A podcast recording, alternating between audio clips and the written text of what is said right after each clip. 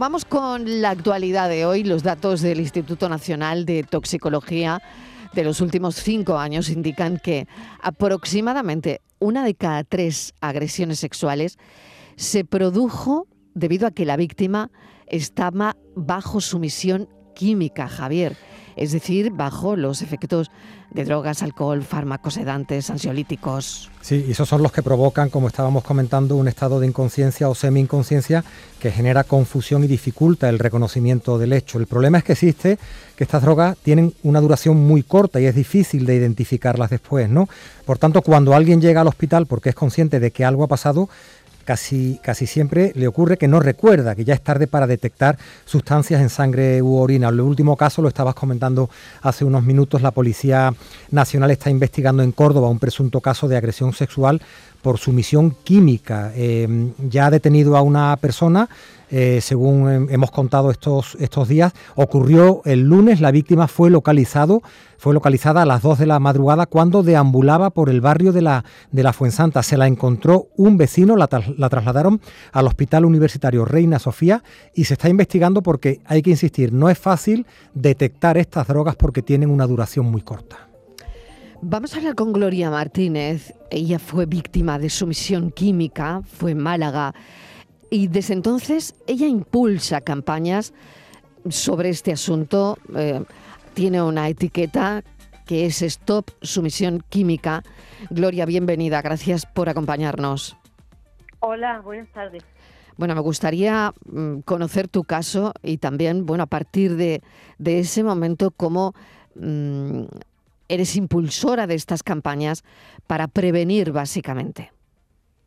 Bueno, porque mm, cuando yo me di cuenta lo que me había pasado, esto ya lo he contado, cuando yo me di cuenta lo que me había pasado y que yo no era culpable de haber bebido y fui enlazando y enlazando y vi claramente que, que me habían drogado, que me habían ido drogando, que yo durante dos horas, dos horas y media estuve en sus manos, y que la, la sanidad, el, el, el, hospital de Málaga, que es pionero en, en la prueba, porque claro, los efectos desaparecen pronto, pero en el pelo se puede hacer la prueba hasta los seis meses.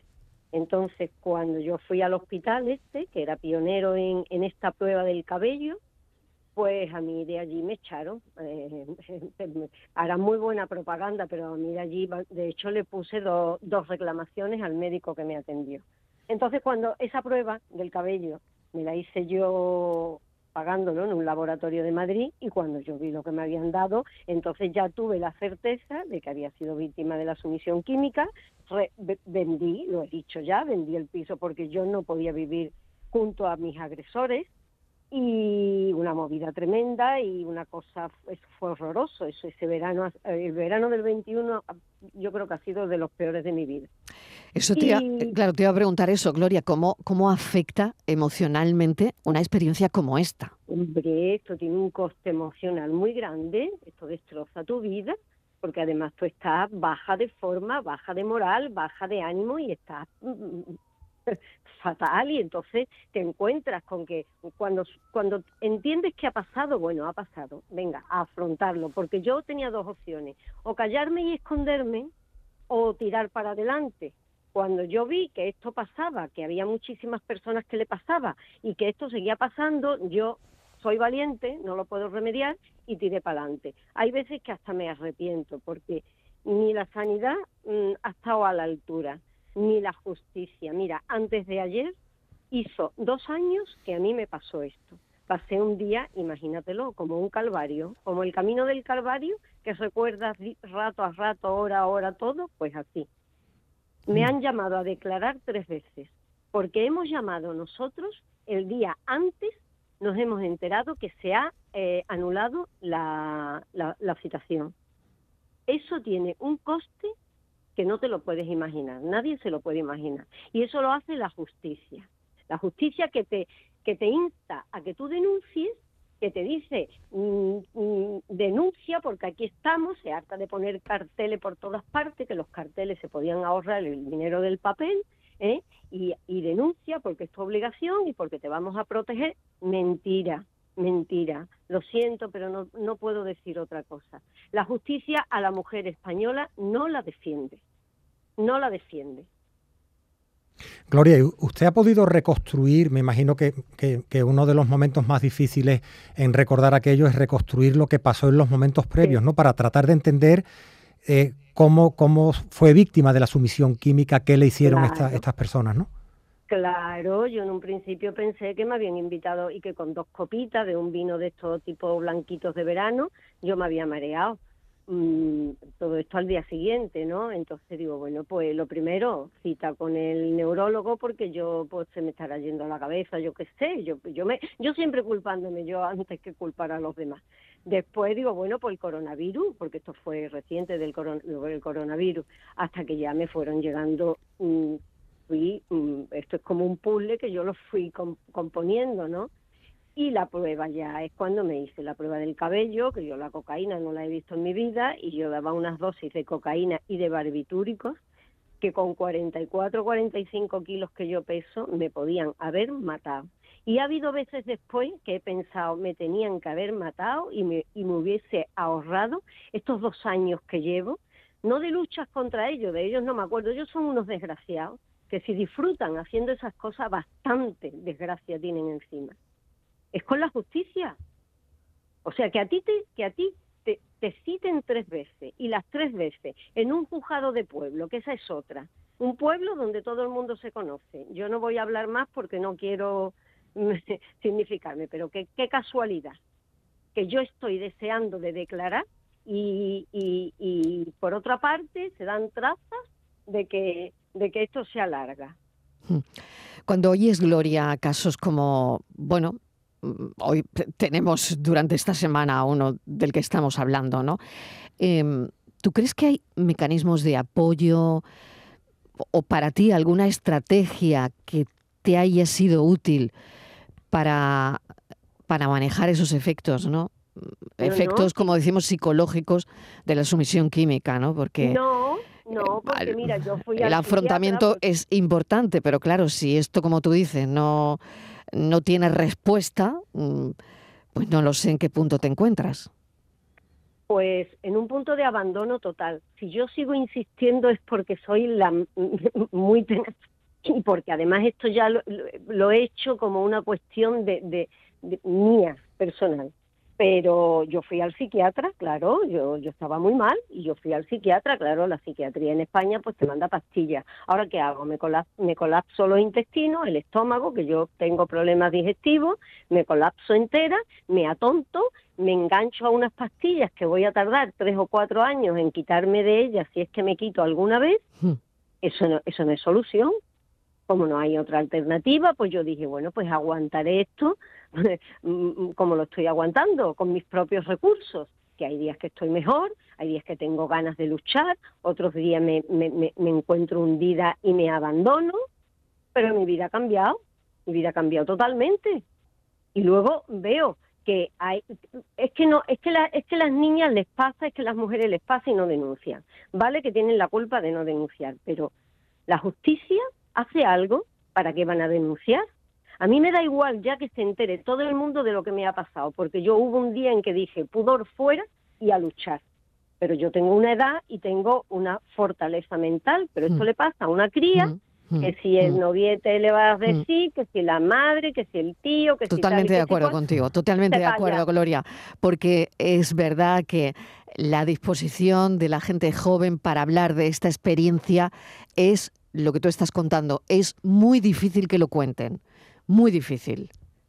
Claro, y si, y si es muy difícil y además se encuentran con que la justicia no te lo pone fácil, la policía no te lo pone fácil y la, y la, y la sanidad no te lo pone. Aquí hay que darle una vuelta, una vuelta total al tema mujer y, y educar al hombre. El hombre español no está educado para respetar como individuo a un ser que tiene forma de mujer ya está. No me voy a meter en los niños, no me voy a meter en los ancianos, ni me voy a meter en los animales, ni en las plantas. Estamos tratando del tema mujer. No se respeta a la mujer. La mujer en España no vale lo que vale un hombre. Y la prueba la tiene con los sueldos.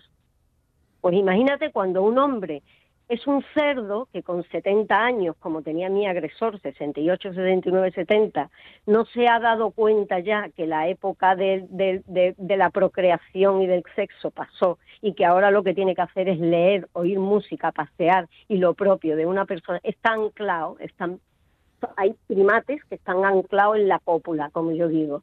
Entonces no tienen, no tienen educación ni tienen escrúpulo de coger a una que es vulnerable porque está sola y bueno, pues ahora me voy a divertir con ella, como se divirtieron conmigo.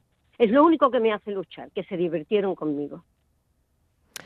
Gloria, te agradezco enormemente tu testimonio. Bueno, te honra muchísimo hablar de ello porque no es fácil hablar de esto, y menos en un medio de comunicación, pero impulsando estas campañas que, que estás impulsando, como Stop sumisión química, esta etiqueta que, tienes en las redes, pues de alguna forma se visibiliza todo esto, ¿no? Y por favor vosotros los programas y la, y la, y la prensa mm, podéis hacer mucho, ¿eh? Porque es que ya cada vez hay más casos, ya los adolescentes lo están haciendo porque ven que los mayores y los viejos se van de rositas, ¿entiendes? Gloria Martínez, muchísimas gracias. Un saludo. un abrazo enorme. Adiós, gracias. Vamos a seguir con este asunto, hablando con el doctor Guillermo Burillo, es coordinador del Grupo de Toxicología de la Sociedad Española de Medicina de Urgencias y Emergencias. Realizó los protocolos de, de actuación ante la sumisión química hace un año y de eso queremos hablar, de esos protocolos, cómo actúa un hospital ante un posible caso de sumisión química. Doctor Burillo, bienvenido, gracias por atendernos. Hola, buenas tardes. ¿Cómo actúan? Bien, bueno, eh, lo que hicimos desde la Sociedad Española de Medicina de Urgencias y Emergencias fue hacer unas recomendaciones para que usasen todos los, profesionales de urgencias y emergencias. Eh, cada comunidad autónoma tiene sus protocolos establecidos en cuanto a, a violencia de género, a agresiones sexuales y a sumisión química. ¿no? Lo que intentamos desde la sociedad y así han sido receptivas la mayoría, o por decir todas las consejerías, es a que la, la experiencia de las víctimas cuando, cuando acuden al sistema sanitario sea lo menos traumática posible mm, tratándolas de forma eh, aislada, que no tengan que, por ejemplo, repetir su, su el recuerdo de su agresión a todos los profesionales que la ven, sí, mm. sino solo una vez, ¿no? Por, por, mm. por poner un ejemplo, ¿no? Después intentando a través de ustedes, de los medios de comunicación, ¿no? de, eh, eh, remarcar que cuanto antes se vaya, pues más posibilidades hay de, detectar drogas y, y por otro lado, pues eh, eh, insistir en un concepto que es el de sumisión química oportunista. No solo se trata de cuando un agresor le, le echa una sustancia en la copa, ¿no? habitualmente a, a una víctima, sino cuando la víctima, en uso de su libertad individual, toma alcohol o toma alguna droga porque sí, porque quiere, pero siempre puede haber algún buitre por ahí que está esperando a que su estado mental, ¿no? Pues baje un poco su, su, su nivel de alerta para, para proceder a la, a la agresión. Lo que llamamos su visión química, insisto, oportunista. Oportunista, sí, que es la mayoría de los casos. La mayoría de los casos, claro, claro. de lo que vemos, lo que exactamente, exactamente. La mayoría de los casos que tienen la oportunidad en ese momento de echarle algo en la copa y, esto es lo que pasa, ¿no? Hay diferentes tipos. Usted está hablando de la eh, esta figura de la sumisión química oportunista, ¿no? Que que se produce cuando pues la víctima no, no lo sabe, ¿no? Y es de una forma involuntaria para, para la víctima. Hay, hay otra forma también que es que el agresor puede intoxicar a la víctima de forma deliberada, ¿no? Que es un poco... Correcto, sí. Eh, claro. Eh, bueno, aquí lo que trae hay determinadas sustancias, eh, fundamentalmente son las benzodiazepinas, de, de, verdad, de acción muy rápida, muy intensa, pero muy corta en el tiempo que es lo que se suele usar, aparte de otras que están ahí en la en la conciencia popular como, como los preparados de burundanga que bueno que tampoco lo vemos tanto en los en los hospitales ¿no? El concepto fundamental que sí queremos transmitir desde la Sociedad Española de Medicina de Urgencia es que eh, nadie es culpable, ¿no? O sea, ante cualquier duda, eh, encontrarse, pues eso, al despertarse, pues, lo habré hecho a conciencia, ¿no? O sea, lo habré hecho de forma voluntaria, no, ante cualquier duda hay que contactar con el sistema sanitario, el centro de salud o el servicio de urgencias hospitalarias para eh, eh, hacer un análisis toxicológico y recibir la ayuda física y, mental que la víctima precise, aparte después la denuncia, evidentemente. Claro, los indicadores de sospecha mm, están ahí, pero, pero no sé si la víctima en esa situación tiene indicadores de que algo le está pasando extraño como para acudir a un hospital, porque al final no sé si es que como, bueno, el caso que estamos contando estos días es que una persona la encuentra y, ya la llevan al hospital. Pero, eh, claro, ¿esto cómo te das cuenta? Claro, lo, más habitual efectivamente es alguien que, que sale a divertirse, que sale de fiesta y que, que, que lo, se despierta al día siguiente y, y no recuerda nada y, y está con síntomas de haber tenido una relación sexual y, y no sabe si ha sido consentida, si no. Entonces, en estos casos, pues, pues lo que recomendamos es acudir al hospital, que si no ha sido así, pues no, no pasa nada, ¿no? O sea, ya se, se aclararán las cosas, pero lo que no puede ser es al contrario, ¿no? Que, que un agresor o, o de repente, mm. como, como hemos visto varios agresores, pues no se les denuncie, no se investigue y sigan haciendo sus fechorías por ahí. Sí, yo creo que es importante, señor Burillo, lo que, lo que comentaba del sentimiento de culpabilidad, ¿no? Pero no sé si estaba escuchando eh, la conversación que hemos tenido con Gloria Martínez.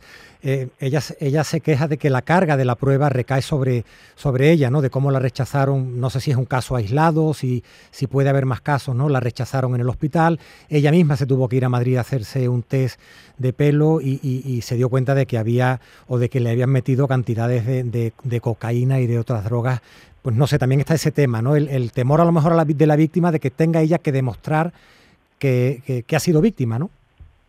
Bueno, eh, mm, yo creo que es un caso desgraciado y valiente, por otro lado, ¿no? Eh, eh, vamos a ver, el problema es que si se llega tarde no se detectan las drogas. Y el análisis del pelo, que lo que se coge es un mechón en ese momento y hay que coger otro mechón al mes, el problema es que eso no se, no se analiza ni se detecta en los hospitales. Es una técnica de los laboratorios eh, eh, forenses, ¿no? dependientes del, del Ministerio de Justicia. También es verdad que hay que formar más a los profesionales en este conocimiento. Es lo que hemos hecho. Por ejemplo, a partir de, los famosos episodios de pinchazos del, del año pasado, pues mm eh, todos los miembros del grupo de toxicología de, la Sociedad Española de Urgencia, lo que hicimos fue intentar dar la vuelta al argumento. Mire, pues, pues, un pinchazo es prácticamente imposible que haya un caso de sumisión química. Lo que hicimos fue dar la vuelta, decir, pero si es sumisión química, eso que te despiertes al día siguiente, que no sepas qué te ha pasado y hayas visto una relación o, que te han robado en casa, ¿no? que son menos casos, pero también ocurren. Eh, eh, y entonces, lo que pretendíamos era decir esto, ¿no? No se sienta culpable, denuncie, venga al sistema sanitario, que, que la vamos a atender pues de, eh, como debe ser, ¿no? Insisto, sin que sea una experiencia traumática. Es verdad que puntualmente puede haber un caso en el que el profesional no sepa cómo actuar o, bueno, no sé, pero, pero insisto en que la mayoría de los profesionales estamos en esto eh, plenamente concienciados. Doctor Burillo, hay, otra cosa, ¿no? Y, hacen muy bien, ¿no? En, formar a todo el, personal es porque muchas veces eh, las jóvenes no lo quieren contar. Lo hablaba con, con, Gloria Martínez hace un instante. Ella ha tenido la valentía de contarlo, de contarlo además en los medios de comunicación. Pero hay muchas chicas que no lo cuentan. No lo cuentan porque ni tan siquiera quieren que sus familiares, que sus padres se enteren. Eh, efectivamente, pero bueno, eh, ahí tenemos el, nuestra experiencia cuando en urgencias es que la mayoría de las chicas vienen con su con sus familiares, con sus padres, con sus madres y, y no es el problema, el problema más es de, de duda y de sentimiento de culpabilidad que un miedo a, a contarlo, al menos es la experiencia que, que nosotros tenemos. Mm, creo que no es el problema la, la familia, habrá como, como en todo, ¿no? Pero fundamentalmente es la duda de qué hacer y, y, y no tener claro si ha podido ser o no. Hmm. Doctor Guillermo Burillo, muchísimas gracias por habernos atendido. Yo no sé si hay alguna recomendación más que podamos dar. Desde los medios es muy importante alertar a las familias, alertar de todo esto, ¿no? Para tratar de ayudar a las jóvenes que se vean en una situación así, ¿no? Sí, nosotros damos, eh, queremos dar eh, tres mensajes. ¿no? Eh, el primero es que uno tiene todo el derecho a divertirse y hacer lo, que quiera en su, en su, tiempo de ocio. Exacto. Eh, la, persona que ha hablado antes lo ha dicho claramente, ¿no? Respetando la libertad de los demás, uno puede hacer lo que quiera, ¿no? Y, y nadie es dueño del cuerpo de nadie. Eh, el segundo mensaje, dicho eso, es que eh, desgraciadamente hay que tomar medidas preventivas, ¿no? Eh, no dejar la copa sola en un bar, o dársela a alguien que, que voy al baño, ¿no? Sino tenerla controlada en todo momento, ¿vale? En el mismo sentido, si te encuentras mal, pues es mejor acudir al personal de seguridad del bar o del, de la discoteca antes que a cualquiera que, que, que cariñosamente o, de una forma altruista se, se, se, se, ofrece a llevarte a tu casa, ¿no? Porque ese probablemente sea el agresor. No digo que lo sean todos, ¿no? Pero mm. esa cierta precaución hay que tenerla y en último lugar, si se tiene duda de que ha ocurrido algo, acudir al sistema sanitario. Doctor Guillermo Murillo, nos ha quedado claro. Muchísimas gracias por habernos atendido. Espero que esta conversación que hemos tenido primero con Gloria Martínez, después con usted, haya sido útil para los oyentes eh, y eso es lo que verdaderamente nos importa alertar de alguna forma de estas cosas que, que ocurren. Hemos tenido varios casos recientes en Andalucía y queríamos hablarlo. Un saludo, doctor Burillo, gracias. Gracias a ustedes y a su disposición. Buenas tardes.